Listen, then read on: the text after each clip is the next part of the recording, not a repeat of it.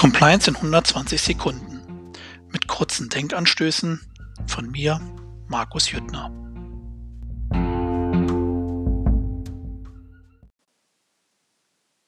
Fällt Ihnen etwas auf?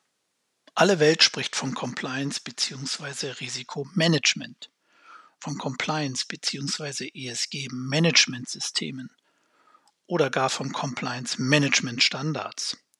Doch was heißt eigentlich Management in diesem Zusammenhang? Worum geht es und was beinhaltet erfolgreiches Management von Compliance? Diese an sich offensichtliche Frage wird meiner Erfahrung nach viel zu selten gestellt.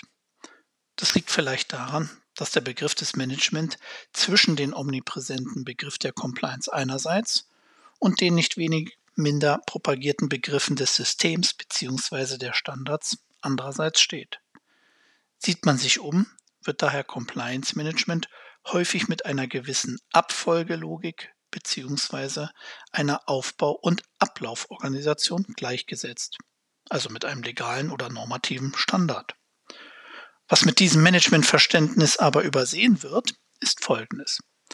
Compliance betrifft die Wechselwirkung zwischen gesetzlichen Vorschriften einerseits und organisatorischem Verhalten andererseits. Diese Wechselwirkung also ich meine die Interaktion, die gilt es also zu managen.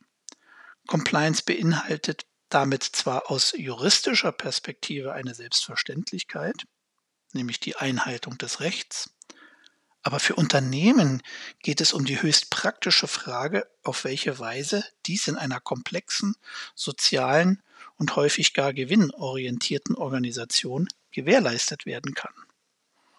Daran schließt sich eine zweite Erkenntnis an, nämlich die, dass das Management von etwas, also hier der Compliance, immer in und von Organisationen stattfindet. Compliance Management ist daher immer ein Teil eines organisierten Sozialsystems, das heißt eines konkreten Arbeitsumfeldes. Dieses zu verstehen, ist für eine wirksame Compliance nicht zu unterschätzen.